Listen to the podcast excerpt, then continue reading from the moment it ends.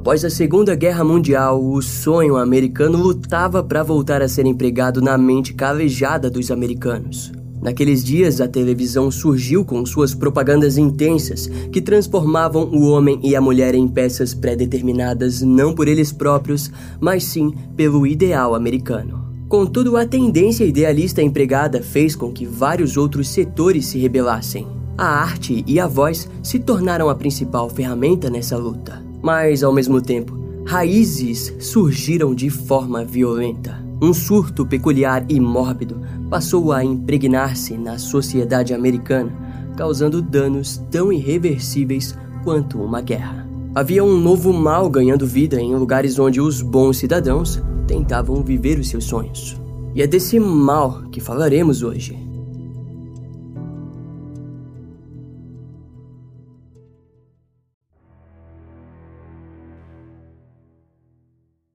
No ano de 1957, a pequena região de Anápolis, em Maryland, foi assolada por um crime bárbaro. No dia 26 de junho daquele ano, o sargento do Exército dos Estados Unidos, Roy Hudson, passava o fim de semana ao lado de sua namorada Margaret Harold. Quando o casal estava dirigindo tranquilamente pelas estradas longas e de barro, um homem em um Chrysler verde os forçou a sair da estrada. O veículo parou na frente do carro do casal e quando o homem saiu, gesticulou para que Margaret abaixasse o vidro do motorista. Portando o seu revólver .38, o estranho exigiu cigarros e dinheiro que o casal se negou a entregar. Irritado, o sujeito baleou Margaret a queima-roupa no rosto e Roy temendo por sua vida, saiu correndo pelos campos rurais ao lado da estrada. Sem em nenhum momento olhar para trás, ele só foi parar ao chegar em uma fazenda, onde pediu para que a polícia fosse acionada. Quando as autoridades chegaram no local do crime, os oficiais perceberam que Margaret havia sido despida pelo criminoso e violada sexualmente.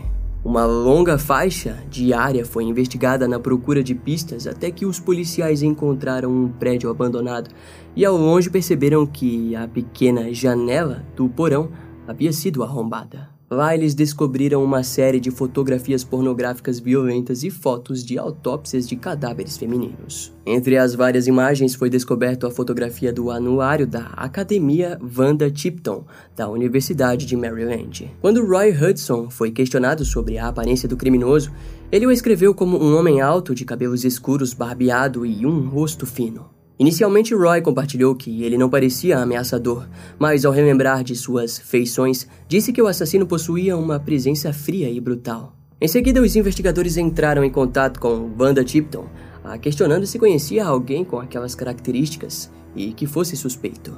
A garota, no entanto, negou conhecer algum homem alto e de rosto fino. E como naquela época as técnicas e os instrumentos forenses eram no mínimo primitivos, o caso acabou sendo arquivado devido à falta de novas pistas. Embora aquele tipo de ataque não tenha voltado a acontecer, era nítido para os moradores de Maryland que havia um homem à solta que nutria fantasias horríveis sobre assassinatos. Ou seja, de alguma forma ou de outra, em algum momento, ele voltaria a matar. E foi assim que o ano de 1959 se iniciou. Naquele período, os Estados Unidos enfrentavam as cicatrizes que a Segunda Guerra Mundial havia deixado no povo americano. Como resultado, os Estados Unidos lidavam com o um aumento das tensões raciais e, além do mais, um surto de assassinatos múltiplos parecia estar assolando os sobreviventes da guerra. Em janeiro de 1959, o desaparecimento de uma família inteira causou espanto na comunidade de Maryland. O marido Carol e a mulher Maldred Jackson, ao lado de suas filhas Janet e Susan, haviam sido vistas pela última vez por parentes da Virgínia. O relato do desaparecimento ocorreu depois que um parente de Maldred viu um carro abandonado semelhante ao de Carol, ao lado da Igreja das Cataratas, em Virgínia. Preocupado, ele chamou as autoridades que investigaram o veículo e o encontraram completamente vazio. No decorrer dos dias, a ausência dos Jacksons fez com que as autoridades refizessem todo o percurso da família. O veículo abandonado não apresentava nenhum vestígio de sangue ou violência. Era um verdadeiro mistério. Assim, os investigadores responsáveis pelo caso reuniram tudo o que sabiam sobre os Jackson. No geral, eles eram uma família frequentemente vista na igreja batista local. Carol já estava aposentado e não bebia e nem fumava. O casal havia se conhecido na igreja, onde Maldred era a presidente da sociedade missionária. Os vizinhos se descreviam como uma família decente e que viviam suas vidas de acordo com o conservadorismo empregado na época.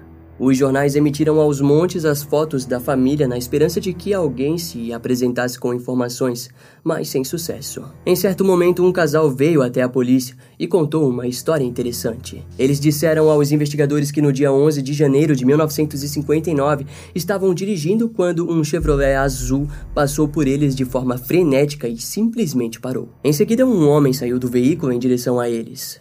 O casal Porém, informou que eles perceberam que havia algo de muito errado e foram corajosos ao dar a ré e fugir do local. Aquilo estava os assombrando e acharam que poderia estar conectado com o desaparecimento da família Jackson. Além do mais, o casal disse que havia marcado muito bem as características do sujeito.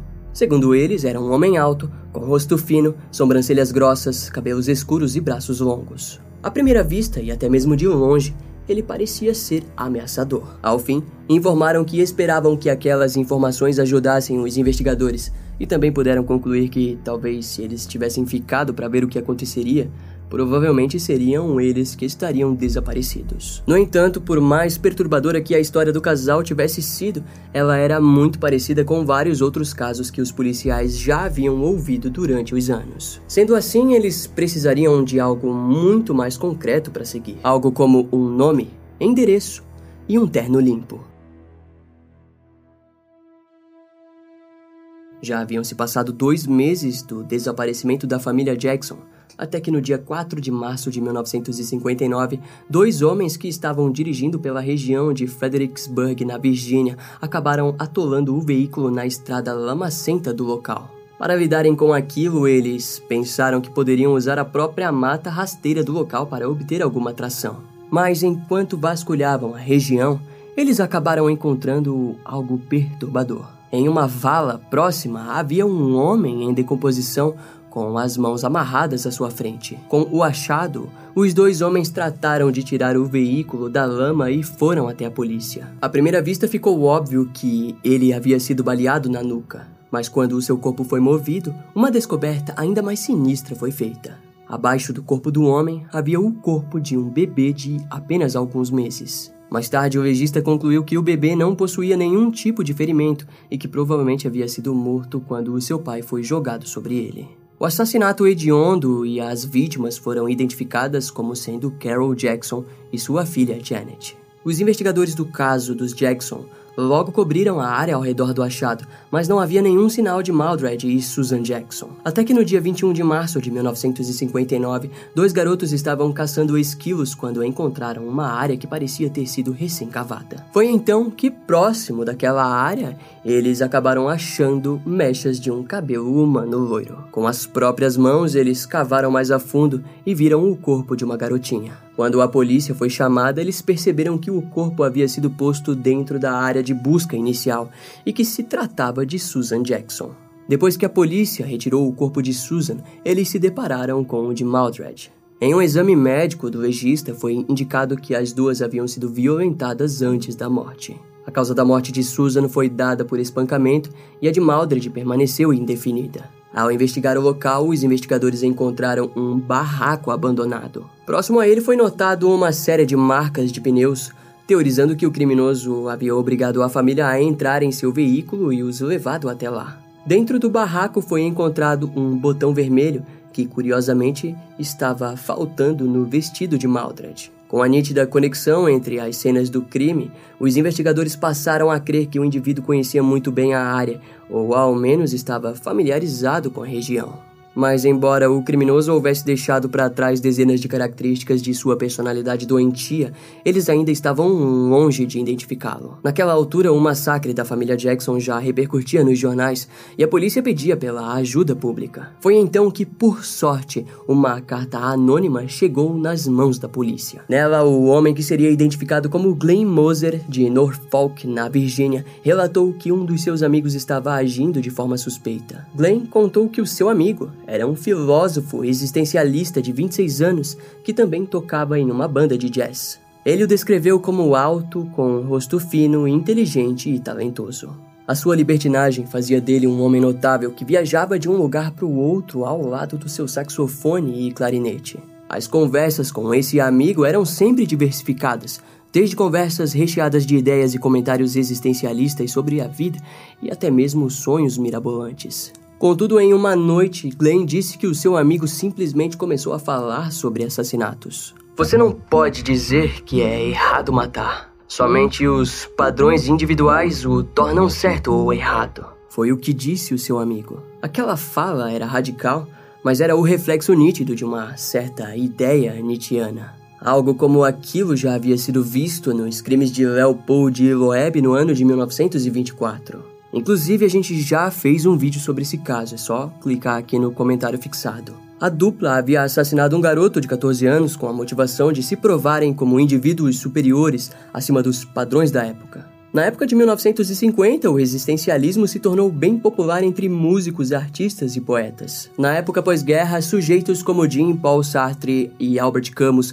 trouxeram a ideia do homem pensador, elegante e que fumava cigarro como quase um ideal a ser seguido. Tanto Sartre quanto Camus eram influências diretas de Nietzsche, que trouxe a visão da vida como, em essência, a vontade de poder. Dentro dessa prole, a moralidade passa a ser o tema principal. A ideia de viver perigosamente se fortaleceu naquele período, e homens adotaram aquela pequena semente para assim viverem segundo seus próprios termos. Depois de Nietzsche, Sartre concluiu ao insistir que as pessoas eram definidas por suas escolhas. Na carta, Glenn contou que seu amigo possuía esse vasto conhecimento existencialista e vivia dizendo que desejava passar por todas as experiências, incluindo a do amor e da morte. Na carta, ele compartilhou para a polícia que aquela conversa havia acontecido dias antes das notícias do desaparecimento da família Jackson. No momento, ele não ligou os fatos, mas Glenn relembrou de um incidente que havia acontecido no ano de 1955, quando seu amigo foi envolvido em um caso de agressão a uma mulher de 36 anos, onde ele havia tentado colocá-la em seu veículo à força. Entre seus conhecidos em comum, aquele evento havia sido excluído de suas mentes, afinal, seu amigo era um homem educado e refinado, que não parecia nutrir em seu coração ideias tão obscuras. No entanto, Glenn estava começando a se questionar sobre a veracidade daquilo. Ao fim da carta, ele nomeou seu amigo como Melvin David Ress, de 32 anos. Rapidamente, a polícia se via em um caso envolvendo ideias mais profundas sobre música, arte, poesia, existencialismo e assassinato. Ainda na carta, Glenn relatou que havia confrontado Melvin sobre os assassinatos da família Jackson e que, ao ser confrontado, o homem se mostrou evasivo e não negou nada. A carta parecia ao mesmo tempo soar como um desabafo de um amigo que precisava fazer a coisa certa. Qualquer um que matasse outra pessoa deveria ser punido, mesmo que fosse um amigo querido e próximo. Afinal, se um homem é capaz de matar uma família inteira, o que mais ele seria capaz de fazer? Essa questão foi levantada por Glenn, que alegou acreditar que Melvin também estivesse envolvido no assassinato de Margaret no ano de 1957. Ele contou que Melvin estava na área no mesmo período em que Margaret Harold foi assassinada. Devido às inúmeras suspeitas, Glenn pediu para que o seu amigo fosse investigado e até mesmo forneceu endereços. Os investigadores seguiram cada um deles, mas não obtiveram sucesso em encontrar o suspeito número um. Ao investigar o passado de Melvin, eles descobriram que ele havia namorado uma garota da Universidade de Maryland que se chamava Wanda Tipton. Eles sabiam que aquele nome havia aparecido na investigação de 1957 e assim havia uma certeza quase que absoluta de que Melvin era o criminoso. Clubes de jazz foram investigados, mas ninguém mais ouvia falar de Melvin faziam meses. Ele parecia estar desaparecido e a trilha esfriou por cerca de um ano. Eventualmente, os recursos para uma investigação em larga escala como aquela começaram a acabar e o caso precisou ser arquivado. Ao longo dos dias, Glenn verificava os jornais a todo momento, mas sem nenhum sinal do progresso no caso. Aquilo era frustrante para ele, que acabou acreditando por um tempo que havia suspeitado demais do seu amigo. Mas aquele pensamento logo mudou quando ele recebeu uma carta do próprio Melvin. Na carta, Melvin informou que estava morando em Hyattsville, em Arca, onde trabalhava como vendedor de pianos numa loja de música em West Memphis. Junto às palavras, Melvin forneceu um endereço completo. Glenn então percebeu que tinha em suas mãos uma nova chance de entregar o seu amigo. Ele decidiu ir pessoalmente com a carta em mãos ao departamento de polícia. Lá ele mostrou a carta e os informou sobre tudo o que havia feito até o momento. Contudo, como Melvin estava em outro estado, o FBI precisou entrar no caso e agir sozinho. Melvin foi surpreendido pelos agentes James Siebert e Thomas Finn na loja em que trabalhava. Os agentes também o fizeram assinar um documento onde os permitiria fazer uma busca completa em sua residência em Maryland. Em seguida, Melvin foi levado para ser identificado pelo sargento Roy Hudson, em Anápolis, que confirmou que ele era o homem que havia atirado em Margaret Harold em 1957. O músico de jazz e existencialista assassino havia sido preso e estava prestes a enfrentar as consequências de suas ações injustificáveis. Melvin David Rez foi como uma entidade mortal retirada de um conto de horrores. Pouco se sabe sobre o seu passado, mas até onde dizem as fontes, é sugerido que ele tenha nascido no Reino Unido em 1928. Pouco tempo depois do seu nascimento, foi abandonado por sua família e enviado para viver nos Estados Unidos. Na década de 50, Melvin frequentou a Universidade de Maryland, no condado de Prince George's, localizada nos arredores de Washington, D.C. Seus colegas retrataram Melvin como um acadêmico talentoso, mas que abandonou a universidade antes que pudesse se formar. Ao abandonar seus estudos, ele também deixou para trás sua namorada, Wanda Timpton. Sua motivação principal para aquilo era a de viver como músico por toda Washington, onde conseguiu tocar em vários clubes de jazz locais e foi apelidado de Dave por seus amigos músicos.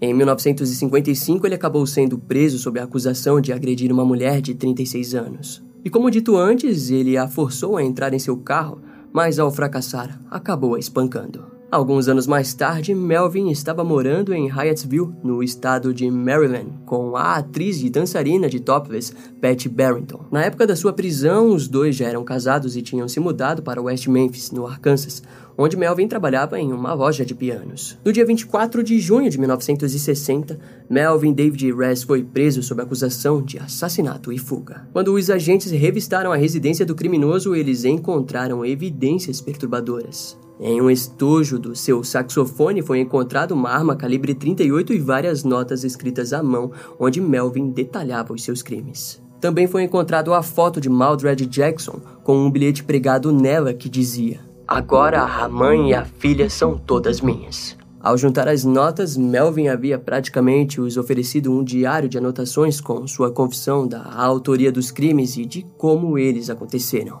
Então, amarrada e amordaçada, a levei ao local da execução e a enforquei. Eu era seu mestre escreveu Melvin. A junção de provas fez com que Melvin fosse enviado para Maryland, onde aguardaria o seu primeiro julgamento. Com a prisão de um assassino como ele, os investigadores voltaram seus olhos a casos mais antigos arquivados. Enquanto aquilo acontecia, os jornais de Maryland apelidaram Melvin de fera sexual. Assim, lá estava o cachorro louco de Maryland sendo conectado aos assassinatos de Mary Chomette, de 16 anos, Anne Ryan, de 14, Mary Fellers, de 18 e Shelby Venable, de 16 anos. Mary e Anne tiveram seus corpos encontrados muito próximo da Universidade de Maryland, no mesmo período em que Melvin a frequentou. Já as duas últimas, Mary Fellers e Shelby Venable, tiveram seus corpos encontrados em rios da região de Maryland, também próximo à universidade. A promotoria, em contrapartida, desejou não tentar conectá-lo aos crimes,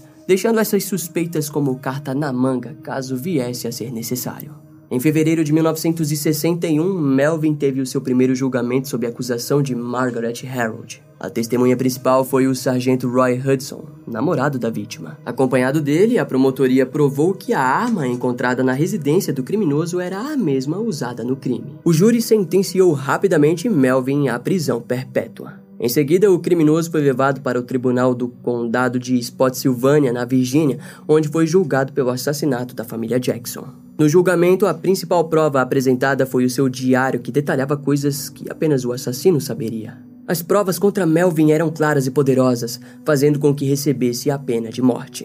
No entanto, em 1972, a Suprema Corte dos Estados Unidos suspendeu todas as sentenças de mortes e Melvin teve sua sentença alterada para a prisão perpétua. Em 1985, Melvin deu uma entrevista onde confessou dois assassinatos, o de Shelby Venable e Mary Fellers, mortas em 1956, mas mesmo assim jamais foi acusado pelos crimes. Provavelmente devido à falta de provas físicas que eram necessárias para prosseguir com o julgamento.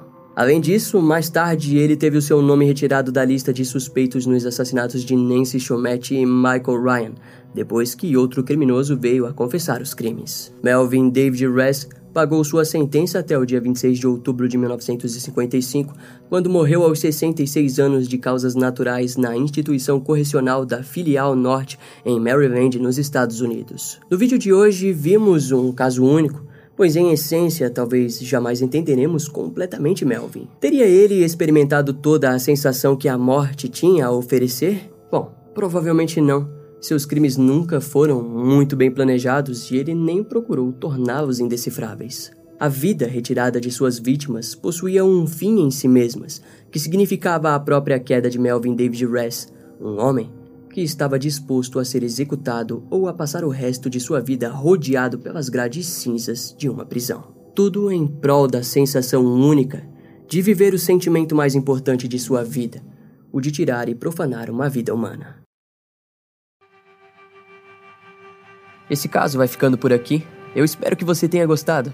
Não esquece de me seguir nas outras redes sociais. Meu Instagram é brian.m com dois M's, E M M E. E não deixe de conhecer o meu canal no YouTube com os episódios mais recentes que irão demorar um pouco mais para vir aqui pro podcast. Eu vou ficando por aqui, até a próxima e tchau.